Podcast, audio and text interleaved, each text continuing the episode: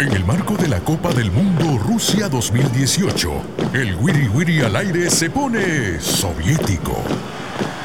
Sergio Gallardo, Cristian Villalta y Eugenio Calderón conversan sobre las potencias, su pasado, su presente y su lado más oculto en Los Desayunos del Wiri Wiri. ¿Caviar con frijolitos?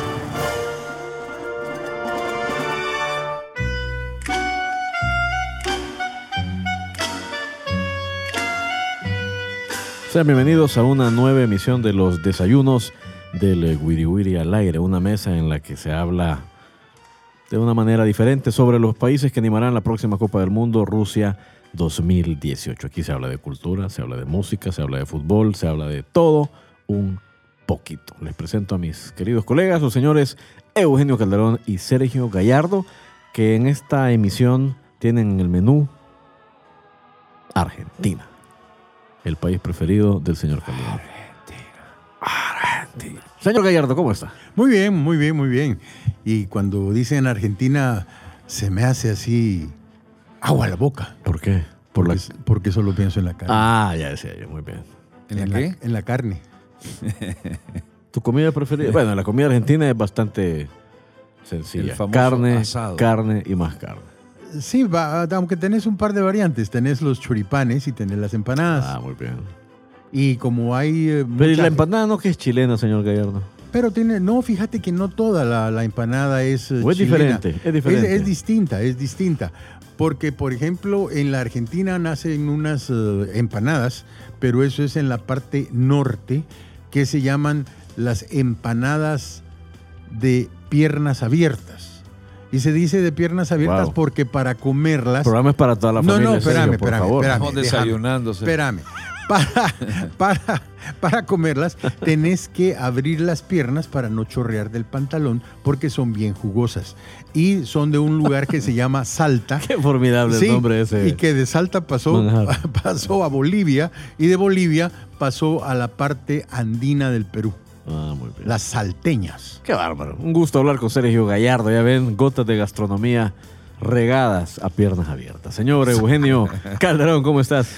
Bien, eh, encantado de estar acá nuevamente, desayunando y con fiebre mundialista, ya cada vez más cerca. Y bueno, hablar de Argentina, que desde ya tenemos que imaginarnos que dos de los apellidos más grandes que ha tenido el fútbol y, ídolos, casi dioses, alguno en, en esta nación futbolera, con también cierto acento italiano con, con la cantidad de migrantes que, llegaron hasta el Cono Sur y que, que le han dado uno de los el fútbol muy respetado. ¿no? Bueno, vamos a hablar de Argentina en esta emisión y en efecto se hablará de dos nombres propios del fútbol del balompié albiceleste. Pero bueno, comencemos hablando, vamos en orden, comencemos con ese largo periodo de las Copas del Mundo en los que Argentina no ganó prácticamente nada, excepto por supuesto muchas anécdotas y estableció un poco de su cultura futbolística. Vamos a hablar del periodo que va desde Uruguay 1930 hasta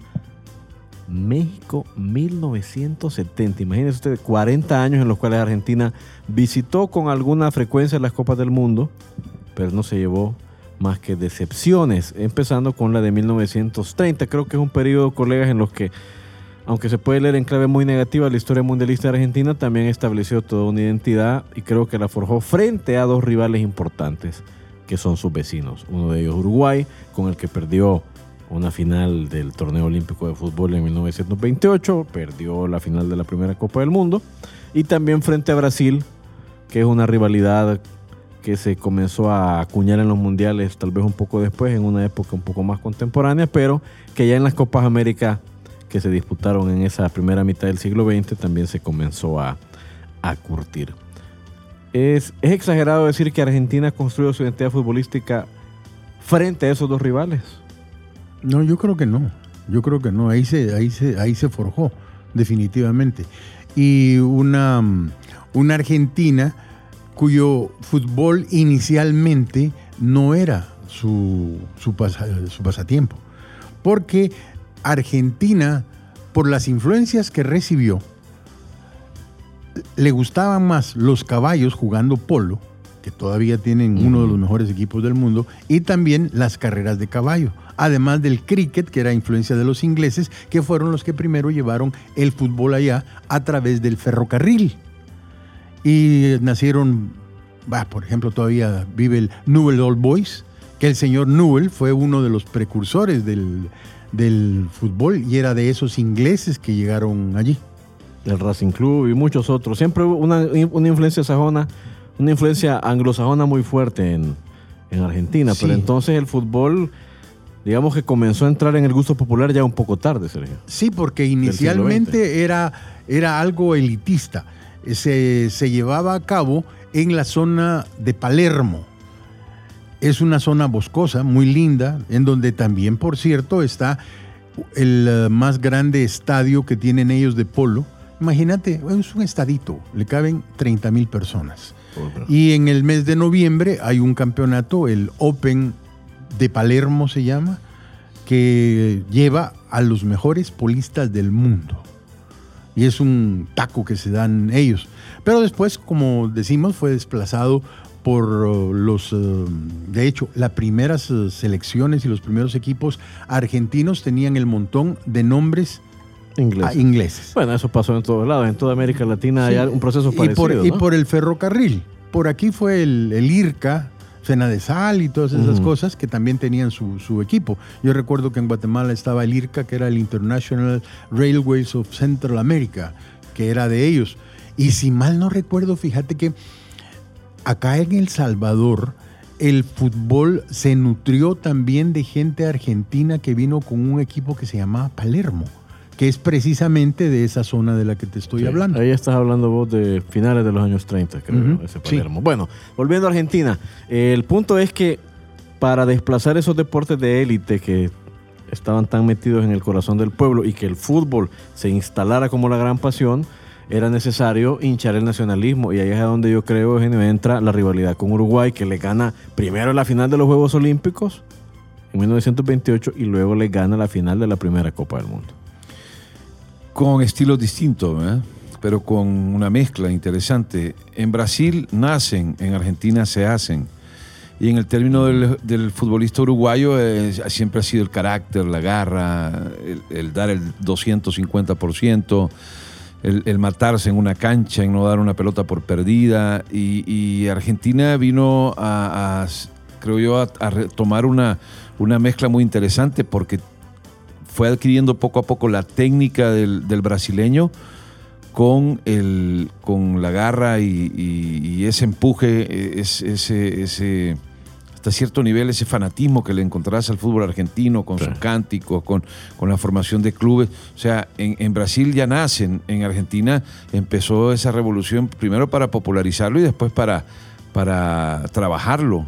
Y, y Argentina, eh, como la carne que hablaba Sergio, es en los últimos tiempos calidad de exportación. ¿verdad? Y eso se, se comenzó Ha a sido todo un proceso. también, sí. Fíjate que es interesante lo- la historia de la selección argentina y del fútbol argentino, porque como bien señalaba Sergio, eh, para pasar de ser eh, un deporte de las élites a ser la manifestación más popular de la cultura argentina, tuvieron que pasar mu- muchos años, pero de algún modo también el fútbol argentino yo creo que no ha perdido un ingrediente de altivez, de cierto desdén por el adversario. Pero eso está, eso está en su ADN, eso está intrínseco. No es que el argentino, el futbolista argentino, mira a todos por el hombro porque a él se le ha ocurrido. Es que eso de verdad está muy metido en la cultura de ese país. Es que fíjate que me parece que en los inicios. porteña. Sí, en, lo- en los, en los inicios, cuando llegaron los del ferrocarril, los ingleses, ellos traían en mente aquello de club. Y el club era un lugar élite al cual llegaban Más solamente social. los hombres. Más y social. más social. Lo, lo volvieron después Deportivo. club social y deportivo. Pero era de élite. Pero cuando llegaron allí, ya lo hicieron diferente, le dieron otro matiz al club y lo hicieron familiar, porque allí ya permitían llegar a la familia. Y poco a poco se fueron introduciendo ahí. Tomó tiempo a los, eh, a los argentinos. Y digo tomó tiempo porque primero fueron los ingleses, después llegó la invasión de los um, italianos y luego ya la argentinización de todo eso.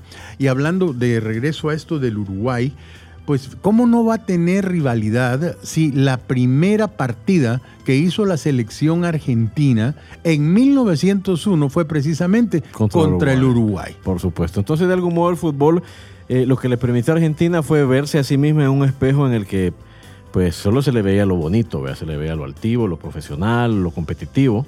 Por eso el- yo creo que caló tan rápidamente en, en el corazón del pueblo y además le permitió catalizar esa rivalidad contra los uruguayos que no se manifiesta solo en el fútbol, todavía se siguen peleando porque dicen que Carlos Gardel es uruguayo, que Carlos Gardel es argentino, que el es el argentino, que el es uruguayo, que el asado. Y bueno, por supuesto, en el fútbol a la larga Argentina encontró eh, aires de superioridad frente a sus vecinos, aunque en esos primeros años, sobre todo esa Copa del Mundo, fue muy amarga para, para los aficionados eh, albicelestes. Recordemos que Argentina comenzó muy bien, goleando a México, a Francia, le ganó a Chile, llegó a semifinales, ahí goleó a Estados Unidos, pero en la final se enfrenta a unos uruguayos que eran la potencia de ese momento, habían ganado dos medallas olímpicas consecutivas y terminan imponiendo sus condiciones en un ambiente muy enrarecido. Incluso hubo, eh, luego del partido, apedreamiento de la Embajada de Uruguay en Buenos Aires porque la gente estaba muy molesta. Hasta la fecha se dice que el árbitro de ese partido, el belga John Langenus, fue intimidado. Y fue tal el, el ambiente que hubo que debieron jugar el primer tiempo con la pelota que la quería Argentina. Cada equipo llevaba su pelota. Y el segundo tiempo con la pelota de los uruguayos. En el primer tiempo ganó Argentina 2 por 1 y en el segundo tiempo Uruguay se llevó la Copa del Mundo. Y Argentina, por cierto, con jugadores con sangre italiana, con Monti y Orsi, que eso también fue siempre como... Ha estado muy presente ese maridaje de la cultura italiana con la Argentina y en el fútbol Y- también. Y ¿no? después Sibori. Pero también Y con, el, con cierto trastorno del nacionalismo mal entendido, ¿no? Porque si, si nos remontamos a aquella época, un ataque a una embajada hoy es muy difícil Sí. de pensarlo. O sea, la gente eh, en, en- en este nuevo siglo ya no, no No. actúa de esa manera. Pero como, como incidía tanto la parte cultural de la que hablabas, Cristian, con una parte política de, de nación, entonces la gente podía llegar a creer en esos instantes esa fanaticada Sí. de que era cuestión de países, ¿verdad? Que un país iba a ser mejor que el otro o iba a superar sus problemas más que el otro por un, par- un simple partido. de de, de hecho, fíjate que la altivez argentina les privó de ir a un par de mundiales, porque no lo hicieron encaprichados, porque ellos habían pedido la sede, no se las habían dado, y entonces, ¿cómo es que no le van a dar a ¿Es el, Argentina? México, es, es el México de la CONCACAF, Argentina en la CONMEBOL? Pues yo creería que sí. Yo creo que sí. Y Por ahí sabes, va la cosa. ¿Sabes qué? Es que hay un denominador común no solo entre esos dos países, también entre los que vamos a tocar a lo largo de estos podcasts, Alemania, Italia, Brasil, Inglaterra. El fútbol es tan importante y está tan amarrado al nacionalismo y, al- y a la construcción de la identidad nacional que la gente no se lo puede tomar en broma. Un resultado internacional, además, vea, cuando Brasil juega contra Argentina, bueno. Sí, ya cuando se eh, marcan esas Inglaterra, rivalidades. Alemania, esas rivalidades son reales, vea, son... eh, Sí, las, mar- las marca no la son- historia. no son fingidas, La están historia, marcadas las anécdotas que la dejan, las épocas. Sí, y al, y al mezclar la política se vuelve peor, porque, por ejemplo, el Ar- la Argentina se negó a ir al Brasil porque no habían ni siquiera relaciones eh, diplomáticas y que estaba Getulio Vargas que no lo reconocía, no lo reconocía el militar que estaba en la Argentina y los muchachos decían, vaya pues no. Ese periodo de 40 años del que hablábamos, del 30 al 70, está lleno de, anécdotas de ese tipo, de los argentinos haciendo pucheros, de los argentinos comiéndose resultados amargos, incluso goleadas en Copas del Mundo. Hay poco que recordar en, ese periodo, la verdad, y, creo que el momento más duro y de mayor luz para Argentina fue eh, de esa época que menciona Sergio, de Getulio Vargas y tal, bueno, en el Mundial del 62 llega Argentina, se enfrentan los alemanes, que ya eran, ya eran Alemania federal en ese momento, se enfrenta a los checoslovacos y se come pura goleada, incluyendo un 6 por 1 frente a los checos.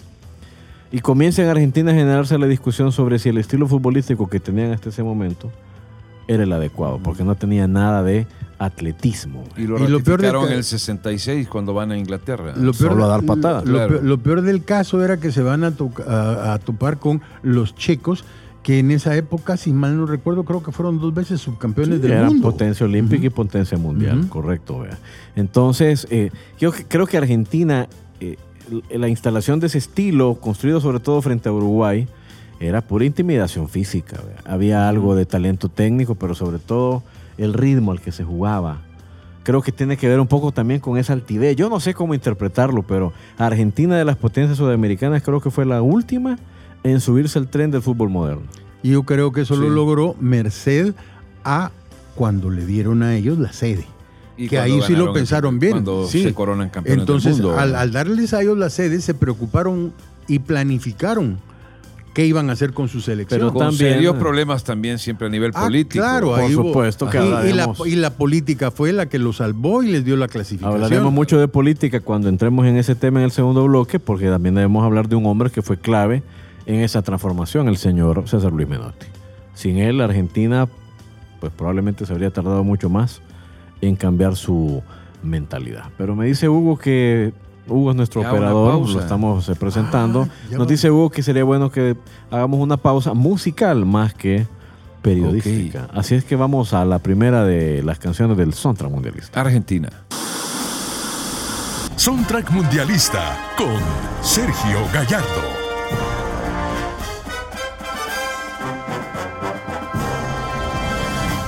Allá en la avenida Rivadavia y Jujuy hubo un lugar que se llamaba La Perla del Once.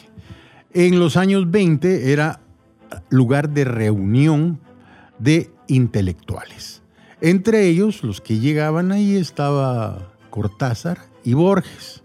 Posteriormente, en los 60, La Perla del Once se convirtió en un antro para los rockeros. Muy bien.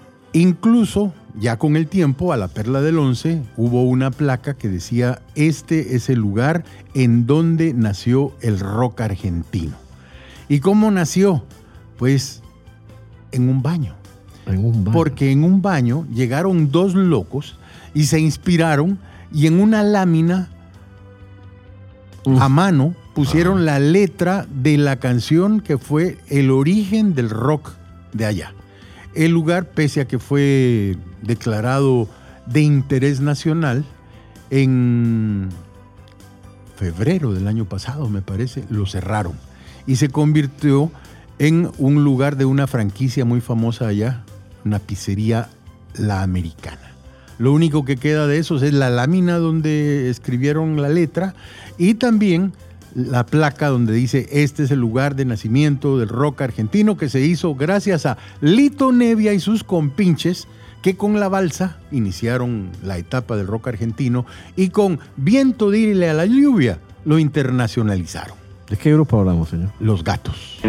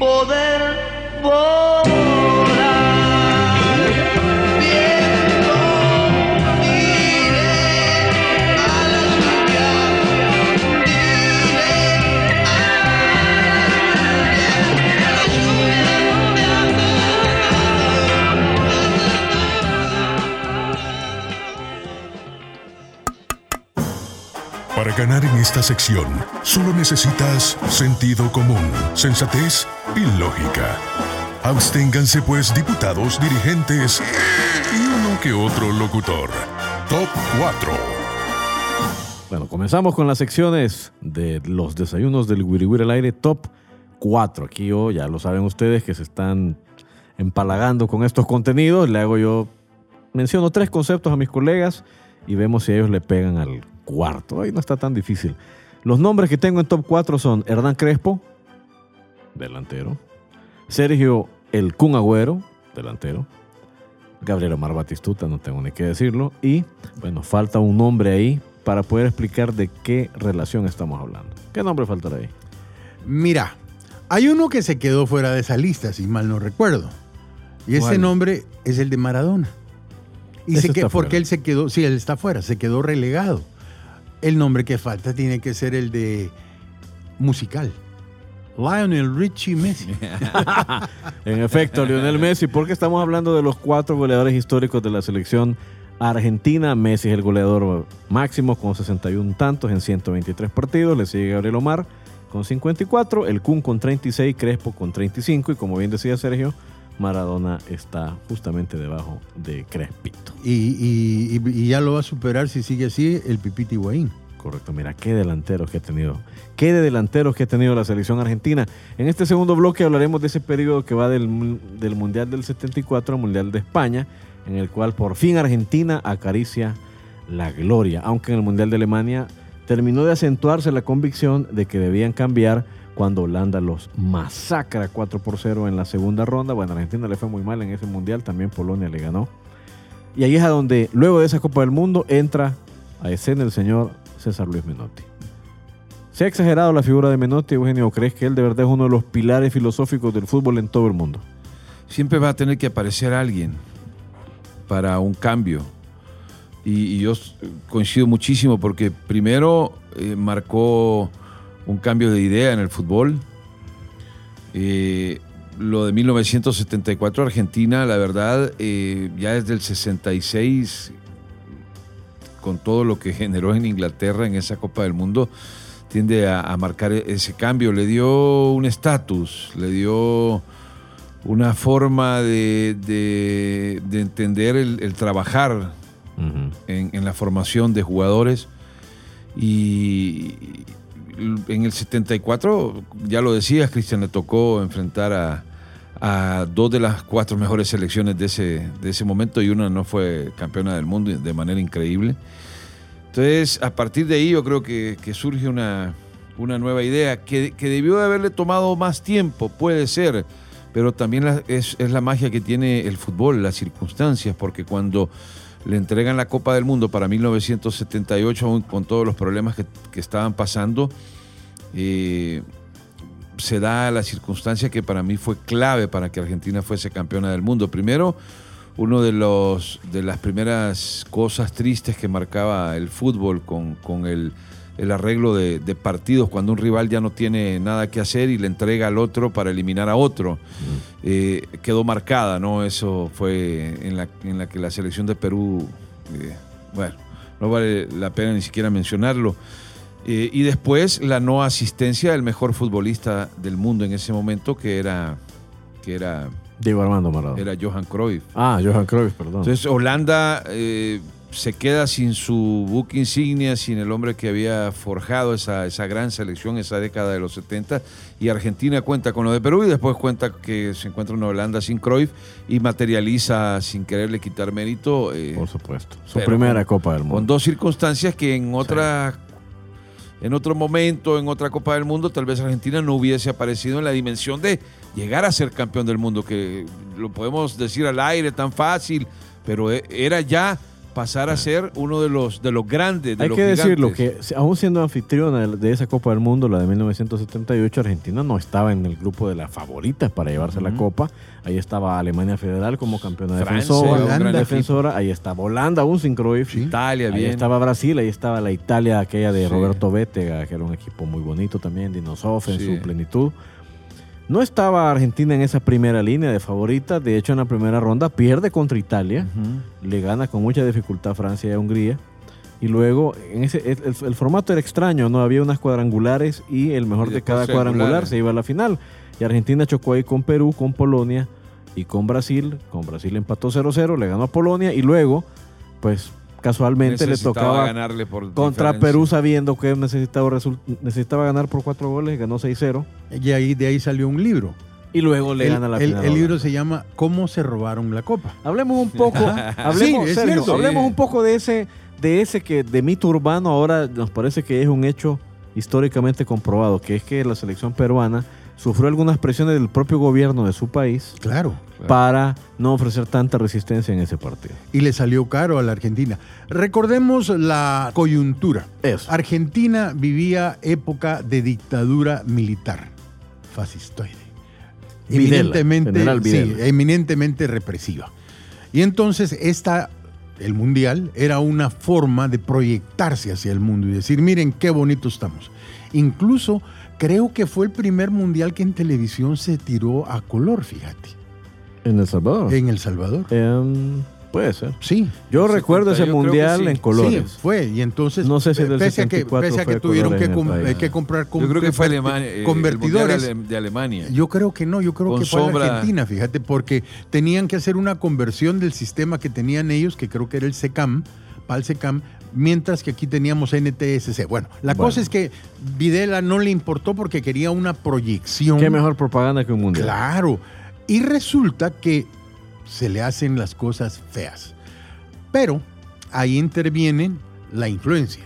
Ponen el partido que era el último, el de Brasil y el de la Argentina, a diferente hora, dándole la ventaja a la Argentina de saber Correcto. qué había pasado. Brasil le gana a Polonia a primera hora y luego Argentina sabe cuántos goles necesita para pasar a la Necesitaba final. cuatro, Cuatro ¿no? goles. Cuatro goles. Cuatro goles de diferencia. Entonces necesitaba. resulta que ahí interviene de gobierno a gobierno. El Perú también, también tenía su gobierno militar. Claro. Y entonces viene Videla y habla con de el chafarote Perú, a chafarote. de Una llamadita, ¿no? Ajá, entonces hombre mira hombre. qué, qué pasó. Entonces de inmediato le habla eh, Videla a Lacoste, no se me olvida el nombre por lo de las camisitas, Muy que era otro chafa, que era el encargado, el liaison, el enlace del fútbol.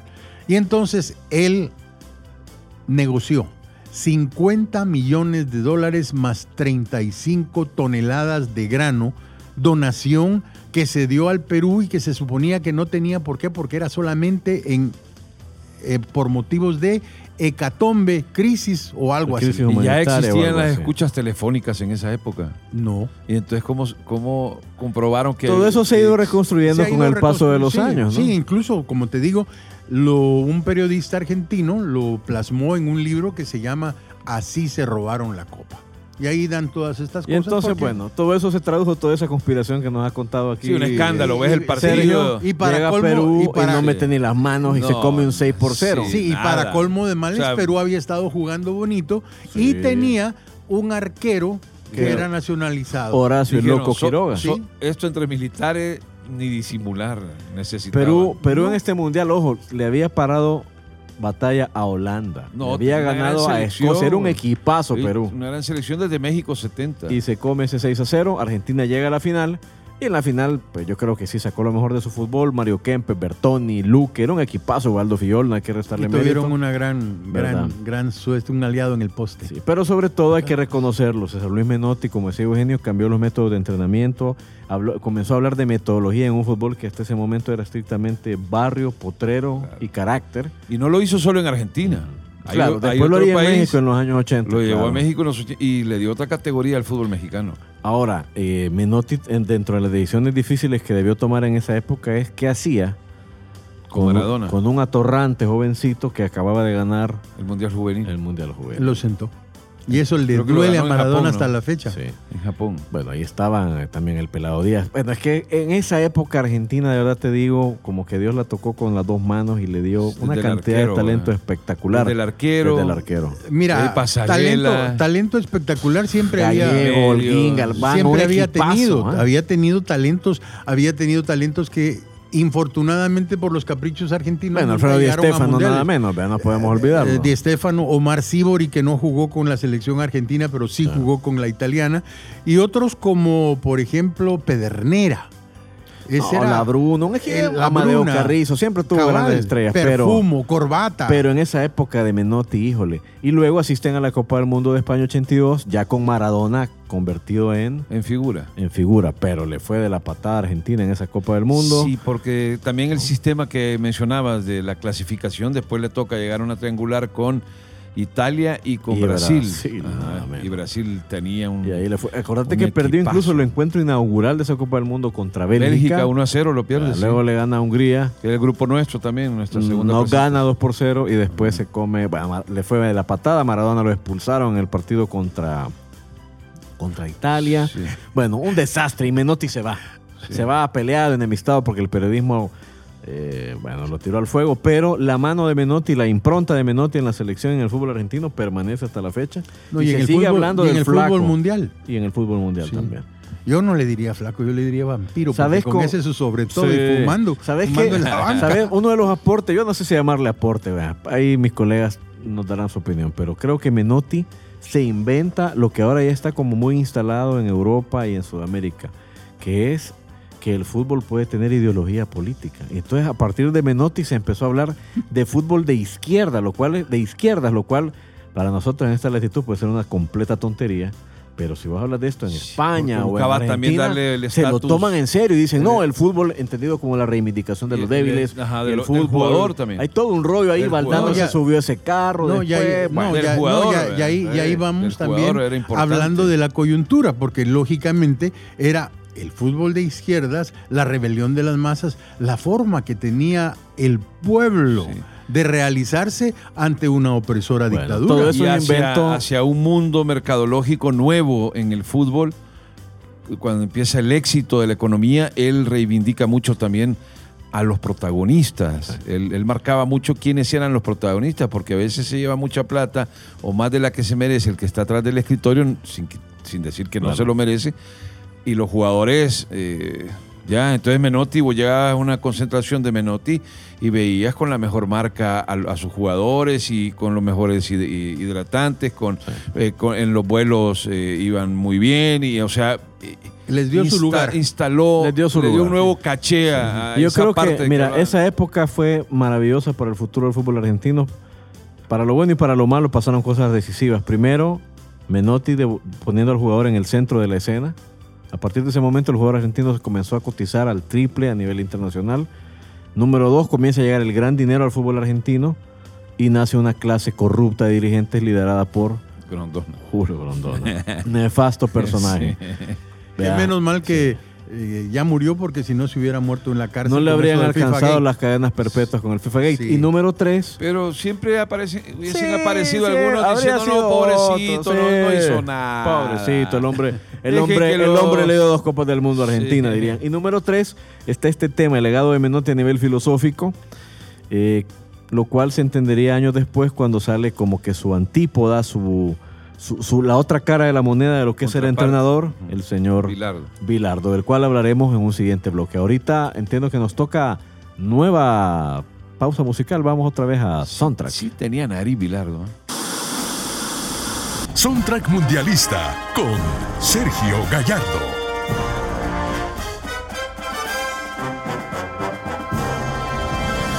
Comenzamos poniendo una canción que fue la que inició el rock. Pero era un rock puro, inocente, que solamente se dedicaba a cantar al amor y a las cosas que pasaban. Sin embargo, hablando de la coyuntura, salió otra clase de músico, que era el músico contestatario. Qué bárbaro. Muchos de los cuales fueron a parar a Chile o a España. Hubo uno que no, porque se hizo poeta, digo, es poeta, y él decía, yo pongo aquí el mensaje para que lo entienda el que lo tiene que entender. Y así fue como eludió a la censura estatal y solo creo que una canción le prohibieron y no por política, sino porque decían que incentivaba el suicidio, una, la de 3AM. Ok. ¿Ok? Entonces, este tipo hasta ahora es un genio, ha hecho locura y media, entre ellas la Varios locura- intentos de suicidio. Sí, frustrados. No, y también a uno de sus pupilos estrella, Andrés Calamaro, tuvo un su afer platónico o no platónico con la señora y que se volvió una, una cosa tal que hasta llegó Calamaro con un bata a la puerta de la casa Un a tratar de un locazo. Locazo que ahora, en estos eh, días, está pagando el pato porque la vida que llevó licenciosa le está pasando la, la factura. Por supuesto. Está teniendo que estar interno, pero eso no le quita el gran ícono que es. Su nombre es eh, Charlie García, que ha tenido diferentes dimensiones. Acá lo vamos a poner en su primera dimensión, con un grupo que le hace honor al nombre, Ujú. sui generis, inusual, solo, exclusivo de su género. Aquí está Don Charlie García y sui generis. Hubo un tiempo en que fui hermoso y fui libre de verdad. Guardaba todos mis sueños en castillos de cristal. Poco a poco fui creciendo y mis fábulas de amor se fueron desvaneciendo como pompas de jabón. Te encontraré una mañana dentro de mi habitación y prepararás la cama para dos.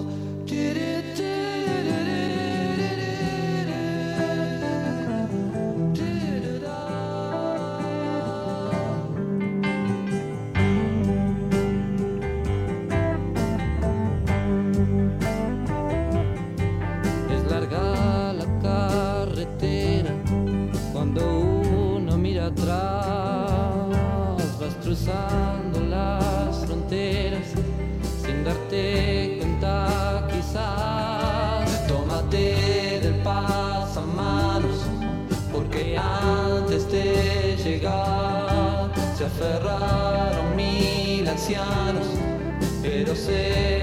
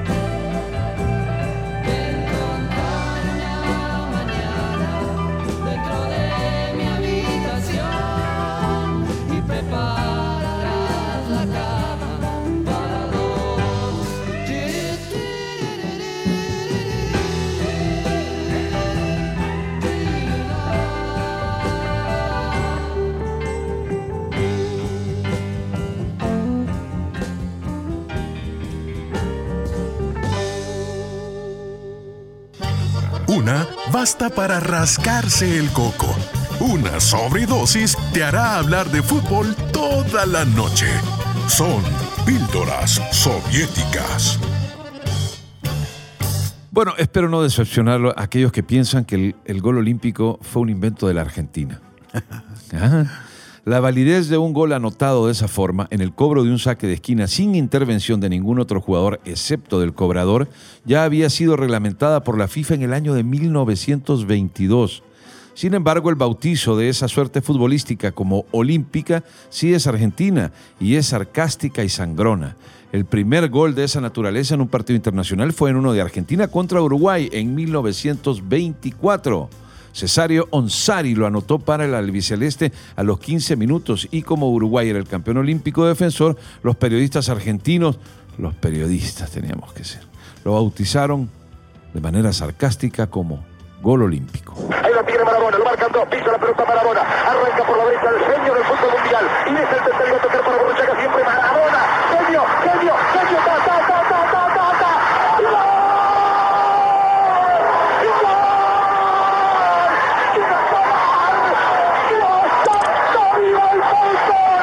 ¡Y golazo! ¡Y gol! ¡Maradona!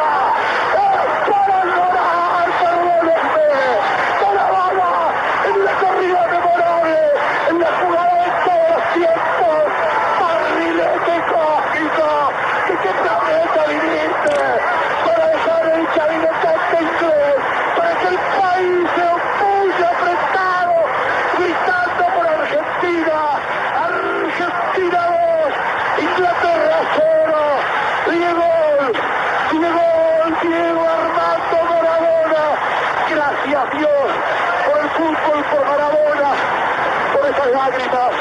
Bueno, en este tercer bloque de los desayunos del Wiri Wiri hablaremos de Diego Armando Maradona. Recién escuchábamos la narración, la famosa narración del segundo gol a los ingleses en el Mundial de México 86 a cargo del señor Víctor Hugo Morales. Y la verdad es que se le eriza la piel a cualquiera ¿De escuchando. qué planeta viniste? barrilete cósmico. Bueno, no todo el mundo encuentra acertada la figura ni la narración. Otros dicen exagerado, exageración, hipérbole, pero yo creo que la hipérbole, los superlativos, Argentina, los aficionados, el periodismo y Maradona, eso es un círculo perfecto.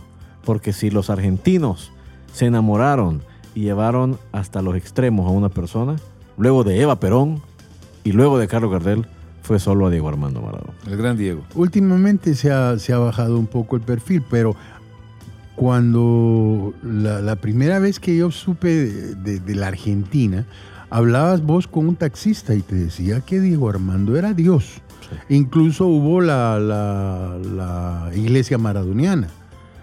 Después ya todavía. por Palermo eh, le empezó a bajar el perfil, también eh, Messi, que ahora ya está agarrando vuelo. Pero volvamos. Pero ninguno, ninguno en la cultura argentina será venerado Como Diego Armando como Maradona. Diego Armando Maradona. De verdad, eh, no, no lo creo. Yo, no creo, lo creo. yo creo que encontró un- ¿Pero por qué? Eso es yo, lo que yo quiero creo, que yo creo que encontró esa luz que al final es la que nos dirige en, en este mundo en el que Dios nos pone. Eh, esa luz eh, y ese sueño de un jugador que después de venir eh, de fracasar en el, en el España 1982, comienza a guiar una selección que a lo mejor no era mm, para nada espectacular frente a lo que era él. Entonces, Maradona, como cualquier chico que incluso los que no llegamos a, jugar fútbol profesional, antes de una final te querés dormir, la ansiedad y, qui- y quiénes van a llegar a verte, y, y ya no digamos la responsabilidad de todo un país futbolero, y te logras dormir y despiertas y encuentras en los periódicos argentinos el tema de las Malvinas, porque enfrentaban a Inglaterra. Otra responsabilidad, pero ya en la luz y en el sueño que tuvo Maradona antes de esa tarde, En- es empezar a liquidar a, a In- a Inglaterra con, con un gol eh, ilegal. La mano de Dios. Como vos decís, así lo, lo Así lo gritaron ese. Y gritan, Sí, así así, así gritaron el, Claro. el segundo también los argentinos y te preguntás por qué. Entonces llegaron a decir la mano de Dios, la mano de la FIFA, punto. ¿Ya? Eh, y de- pero después esa luz lo lleva, imagínate haber soñado que vas a hacer dos goles. Uno de la forma que lo hizo y después que marca el gol más hermoso en la historia de todas las copas del mundo. Por O sea, algo decirle, como le dicen, en- el gol del siglo. entonces, Ah. eh, decís, e- ese tenía una zurda y de cara a, esa, a ese mundial tuvo la luz eh, la encontró y se la formuló a su nación que lo puso como Dios. Argentina se enamoró de él en ese Lo puso en- como Dios. En ese partido, luego le hace un gran partido a Bélgica, le mete dos goles y en la final, bueno, pero Claro. yo creo que el- el- el- ese matrimonio eterno entre los argentinos y Maradona data, nace y se consuma en el partido contra Inglaterra. Sí, pero también tenemos que, que- que pensar en alguien más que tenía un material, una materia prima tremenda y supo mercadearlo. El. eh, Señor Coppola, no, no, no, no, el otro, el eh, Sister Piller. Ah, claro. Su primer representante. Su primer representante, que fue el que lo mercadeó súper bien. Por cierto, murió el año pasado, 2017. Jorge Sister Sí. Jorge Sister Piller. Y le andaba Maradona camarógrafo, fotógrafo, maquillista y todo. Eh, era, era odioso Maradona. Yo traté de entrevistarlo una vez que llegó al, al- al estadio Mateo Flores en Guatemala. Y la entrevista que oís... Ya te voy a contar una anécdota. Va, La entrevista que vos oís es, eh, mira Diego Armando, ¿crees tú que... Mira Diego Armando... Y ese era yo jadeante porque lo tuve que perseguir por toda la cancha y él... Pues te hubieras puesto un poco él. en forma para ese momento. No, sí, en esa época estaba en forma porque hacía aeróbico. ¿Quién, Maradona o Sergio No, sí, yo, y Maradona era una cosa. Pero después ya con las cámaras a nivel mundial, en el mundial de, de ¿cómo se llama? de México, ahí sí él era, era una primadona y sí te hablaba. es que así se le Ahí conoció sí. también. Es que mira, Ahí sí. Maradona estuvo Pero marcado es que por lo era- que él hacía en las canchas, pero, pero- también por todo el circo, que siempre se montó no, alrededor sí, suyo, No, afuera de la pero, cancha. pero miren ustedes, marquemos las diferencias también, como con esa cultura del potrero a la cultura de una escuela. ¿Ya? Qué distinto, ¿no? Claro. ¿Cuántas veces han comparado los mismos argentinos a Maradona con Messi? Por supuesto. Y vean ustedes cómo la cultura guió a Maradona a cometer tantos errores a un Messi con tan pocos errores. Es que mira, todos esos ingredientes son los que vuelven tan universal y tan apasionante la figura de Diego Armando Maradona. Apasionante para amarlo o para odiarlo.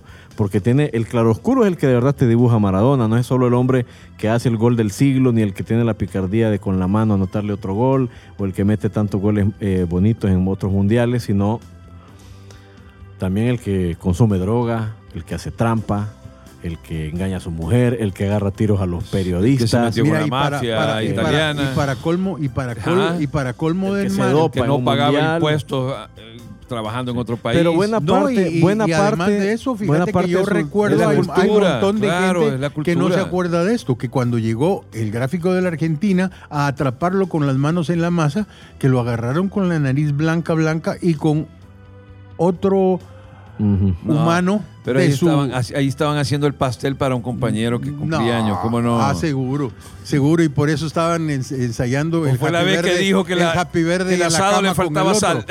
No, Pero que mira, pero- además, no, mira, y además de la misma manera que se echó al hombro a la Argentina, a la selección, se echó al hombro, al hombro al Nápoles y fue a caer a Nápoles. Sí. Nápoles, la cuna de la mafia que le dieron cualquier cantidad de droga y le permitieron cualquier Sí, pero cantidad mira, de yo creo cosas. que nada de eso fue casualidad. Sí, ni- pero eso a esas alturas, pero el aficionado napolitano, y Maradona lo terminó amando. Que haya terminado sé. en Nápoles Por- eh, tampoco fue son- casualidad. Son resultadistas. No, tampoco fue casualidad. Yo creo que lo comenzó a rodear a él un montón de intereses de su círculo. Lo empezaron a manipular de tal manera y ellos mismos tomaron la decisión de llevarlo allá. Porque ahí es donde estaba, yo creo. Mira, todo el manejo financiero alrededor de Maradona, primero con Sister Pilot y sobre todo luego con Coppola, fue una cosa horripilante. Pero yo me pregunto también, ¿qué otro destino podía tener Maradona?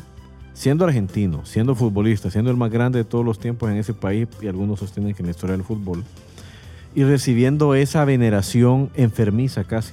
Ese hombre estaba casi que condenado a equivocarse y a perder contacto con la realidad, porque pocos futbolistas en la historia han sido tan venerados, admirados.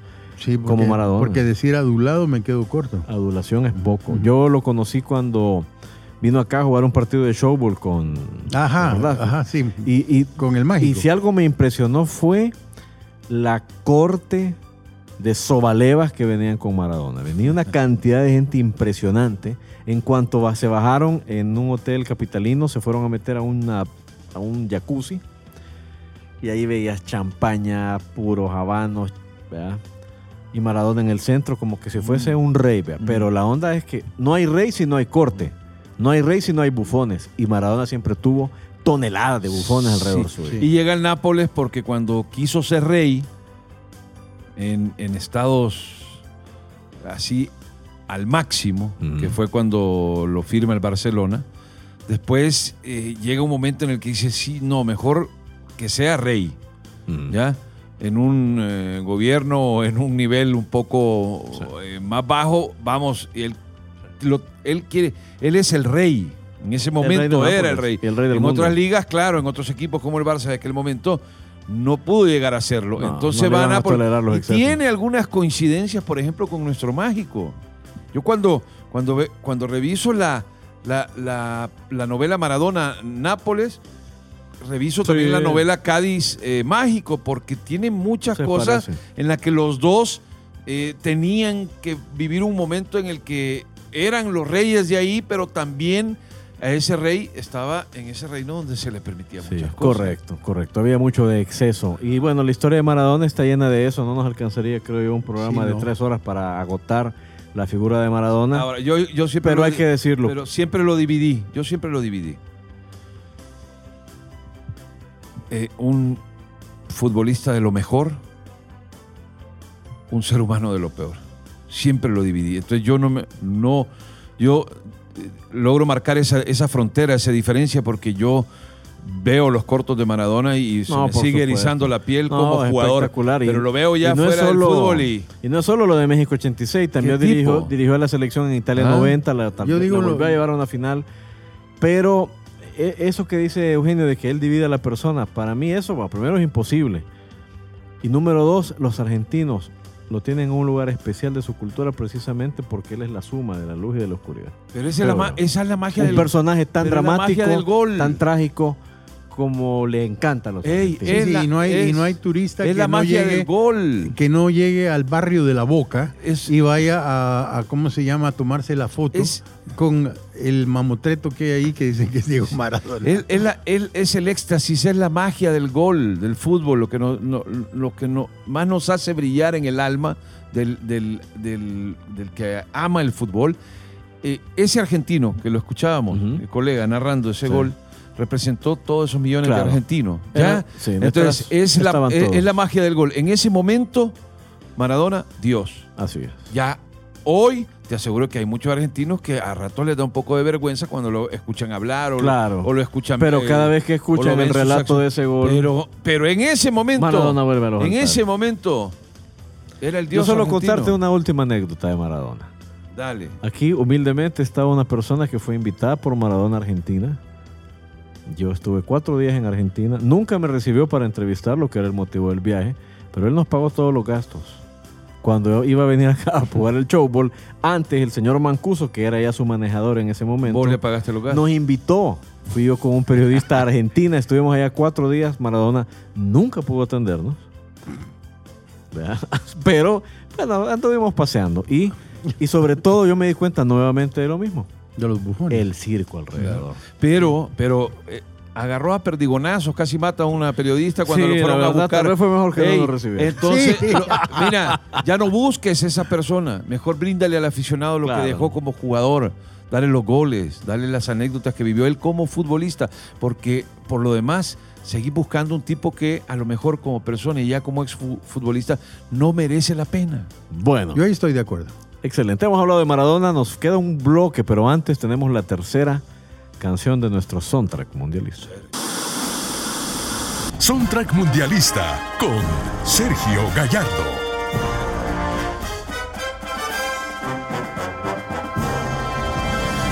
El grupo que vamos a poner a continuación nació en Ciudad La Plata, queda cerca de Buenos Aires, como a 58 kilómetros, como, como quien dice de aquí a Santana. Muy bien. El grupo originalmente se llamaba Los Moura porque la base eran tres hermanos de ese apellido. Y ellos nacieron en la época de la dictadura.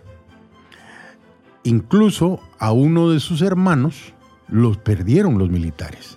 Y eso hizo que para la Guerra de las Malvinas se armase un espectáculo benéfico allá por 1982, antes de que estos fueran famosos, pero a ellos los invitaron a un espectáculo que tenía a lo mejor de la Argentina para hacerse solidarios con la causa de las Islas Malvinas y recaudar un poco de fondos para los, los que habían sido damnificados. Llegó, por más eh, contestatario, eh, Gieco, León Yeco. John Yeco, Charlie García, el otro loco, compañero de Charlie García, el Fito Páez. Fito Páez. Lito Nevia, el que mencionamos de los gatos. Pero cuando le dijeron a Virus que llegara, Virus se hizo el loco. Posteriormente, dos años después, porque eso fue en el 82, en el 83 regresó la democracia a la Argentina. Y entonces ellos dijeron, bendito sea Dios que no fuimos, porque toda esa plata recaudada, toda esa guita recaudada, se fue a parar a la casa de los militares.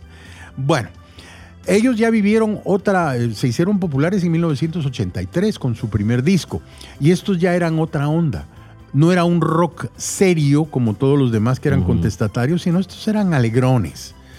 Eran también, eh, tenían variantes en la música, entonces ya eran New Wave.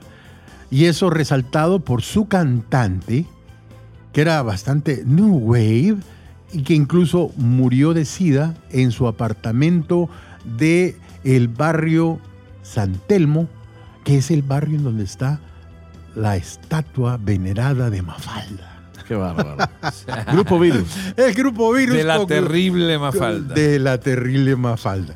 El grupo Virus con uno de sus grandes éxitos, ya ellos en otro ambiente y con, con otros arreglos. Recordando tu expresión, vuelvo a desear esas noches de calor, llenas de ansiedad,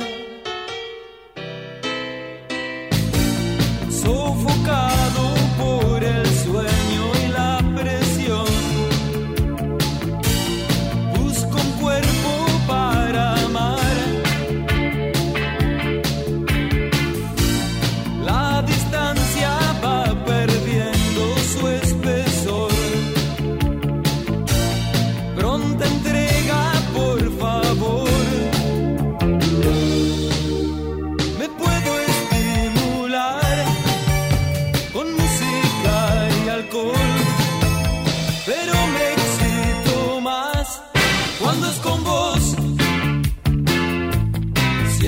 todo irreal.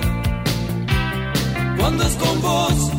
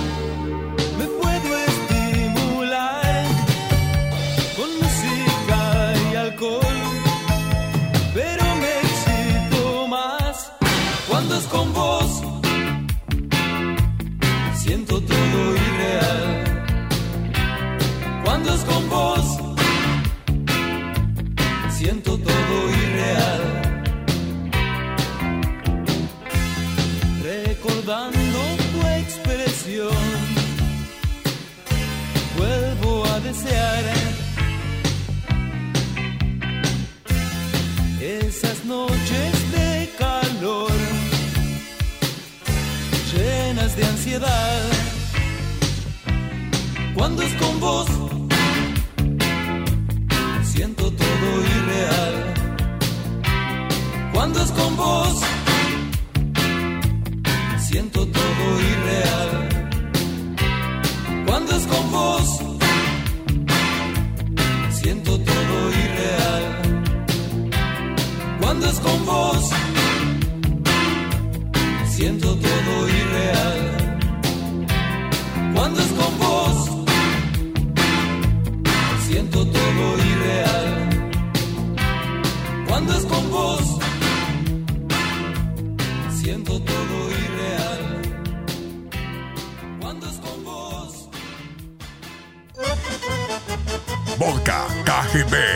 Perestroika. Si tu conocimiento del ruso solo da para tres palabritas, aquí lo aprendes en dos patadas. Ruso en dos patadas. Bueno, ha llegado el momento de aprender ruso en los desayunos del Wiriwiri al aire. Vamos a escuchar dos palabras. Yo sé que mis compañeros las van a traducir con capacidad. La primera, mi estimado Hugo Agó. Blaja. Repítala, por favor. Blaja. ¿A qué te suena eso? Rata. Una vez más, por favor. блоха, Yo oigo que dice vieja. Vieja. Duelja. Vieja. ¿Se dan por vencidos? Pulga en ruso. Pulga Messi. Pulga Messi. Repitamos una vez más. Así le van a decir. Ajá. ¿Cómo le van a decir a Messi en los estadios rusos? блоха, Muy bien. Y ahora escuchemos la segunda palabra de esta emisión, la segunda que aprenderemos Vieja, la este tuya, día. le- заместитель, Repítala, por favor. заместитель, ¿A qué te suena eso? Sueldo chiche. Tenés razón. O pasame, o, pasame, pasame, el pichel, lógicamente pichel lleno de guaro. ¿Oí? Una vez más. Zemestitel. Sí, pisto chiche. Sí, así se dice. Pisto chiche. Así se dice diputado en ruso. es en serio, es en serio. Así se pronuncia. Una última vez. Zemestitel.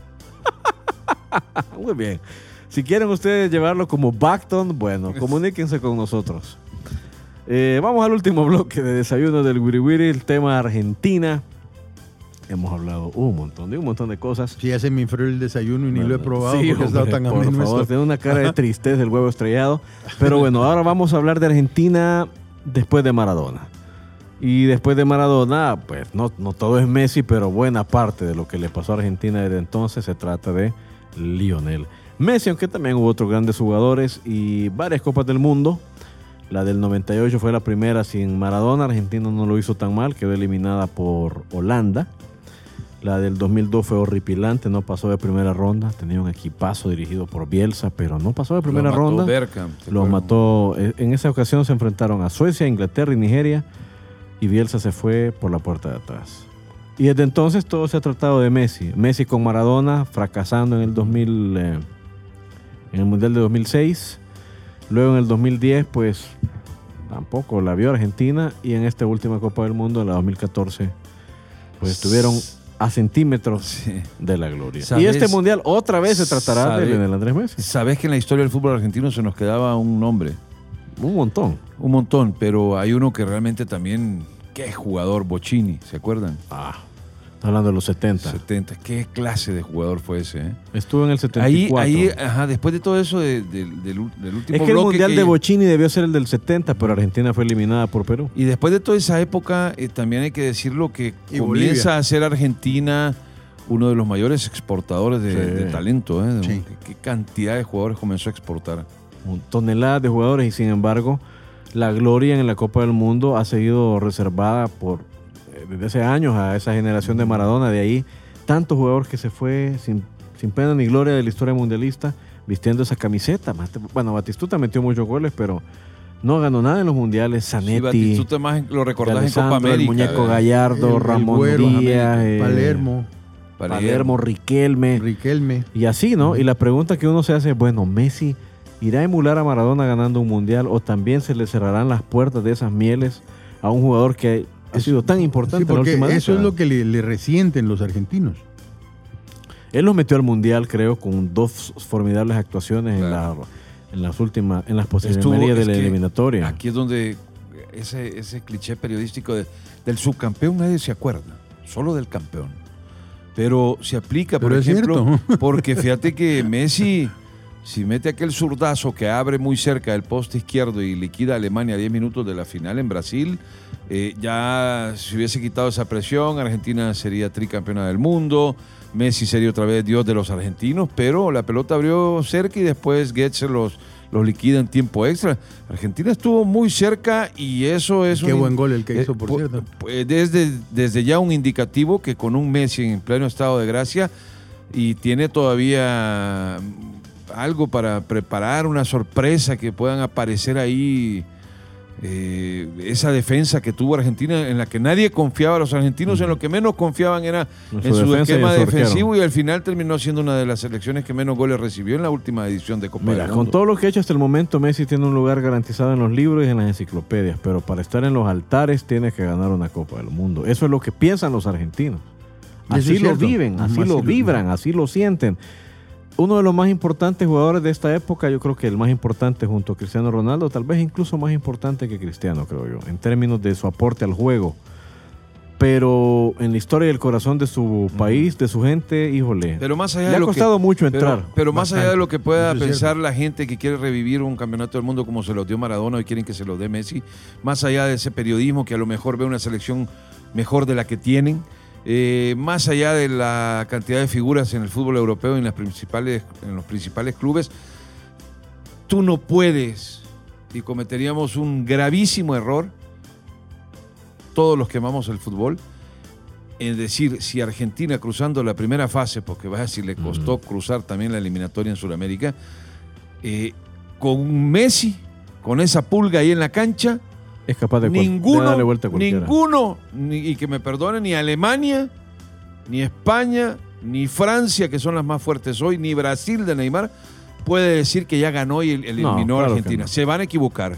Va a dar la pelea. Ahora, que le alcance, esa es una de las grandes incógnitas para Rusia. Ahora, estará, estará notablemente inspirado porque este es, es probablemente el último, Su último mundial, el su último última mundial oportunidad, de sí, Messi en, plenitud de condiciones. ¿no? Ajá, y tiene que irse en un tren, como decía aquel.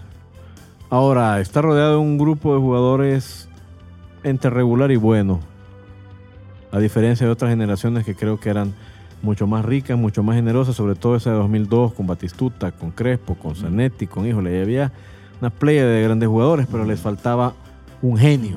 Ahora está el genio, pero se ve Sí. bastante solo. Ah, entonces, Sí, porque no- sin no escudero. corte. Entonces, lo, lo que más tiene que ponerle atención a Argentina es en forjar un buen equipo, que es alrededor de Messi, no importa, Messi en cualquier selección le daría mayor posibilidad, Sí. pero que tienes que derrotar algunos colectivos muy buenos como los que mencioné, Alemania, España y Francia, que no van a depender de un figurón o del mejor futbolista del planeta en ese momento, pero que ya los mundiales, los últimos dos mundiales, por lo menos, los han ganado los bloques. Correcto. El trabajo en equipo, una filosofía, un estilo propio, lo ganó España, ¿ya? Sí. Y lo ganó después Alemania. Correcto. Bueno, ahí está. Será una de las grandes historias de la Copa del Mundo, el que podría ser el último mundial de Messi y hasta dónde llevar el empuje, el corazón y la entrega de este jugador a su país. Messi ha luchado por echarse a la bolsa, creo yo, al público argentino. Han sido, creo yo, ingratos con él, en muchos sentidos los argentinos, pero bueno, es cosa entre los argentinos. ¿ve? Ellos sabrán cómo lo resuelven. Si Messi estuviese en cualquier otro país, creo que Otra cosa sería. Nadie cuestionaría en lo absoluto su entrega ni su compromiso, Y Pero- mucho menos la calidad que pero tiene. Argentina es Argentina y además Sí. ahí está también el señor Maradona opinando de todo. Sí. Ah, sí. todos lados, ve. Eso es parte de la demencia. Es parte del show. Sí. Y nada, la verdad es que hemos intentado hablar un poco de todo. De Argentina se puede hablar durante largas horas. Otro país que tiene una barra enorme en, nuestro, en nuestra patria. Muchos salvadoreños en el mes del mundial se quitan la camisa que anden puesta, vea. no digo que la de la selección de acá, y se ponen, muchos de ellos, la de la selección argentina, la albiceleste. Biceleste. Pero Sí. ¿por qué no te pones la de acá durante un mundial? No, yo no. Te digo que hay gente que no se pone la de El Salvador ni, ¿Por ni, ni an- ni durante el Mundial, ni antes, ni después. ¿Por te- qué? yo- no lo sé. Yo te aseguro que en otros países, las grandes ausencias de este mundial ruso, el día que van a disfrutar de un partido de la Copa del Mundo, antes de ponerse la camiseta de otro país, te pones la tuya. Bueno, pero la de Argentina, la de Brasil, la de Alemania, No, la de Italia, la de Sergio. España, mucha La gente vez, pasada, cuando, la vez pasada que jugó la Argentina en, eh, en Quito, en esta Sí, sí, sí. eliminatoria. Un montón de gente que iba y la trataba, hey, venís de la Argentina. No, ¿y por qué cargas? Porque a mí me gusta la Argentina y eran ecuatorianos. Sí, es cierto, en las gradas del ¿sí? estadio. Y jugando contra Ecuador. eso, eso no saben de fútbol. Es cierto. Pero Como bueno, decís vos, los ven, ven Sí, el fútbol de espaldas a la cancha. esperamos que hayan disfrutado de esta emisión. Nos falta una canción para Cierre. hacer la despedida oficial. Señor Gallardo, ¿Qué vamos al último soundtrack. Chao. Soundtrack Mundialista con Sergio Gallardo.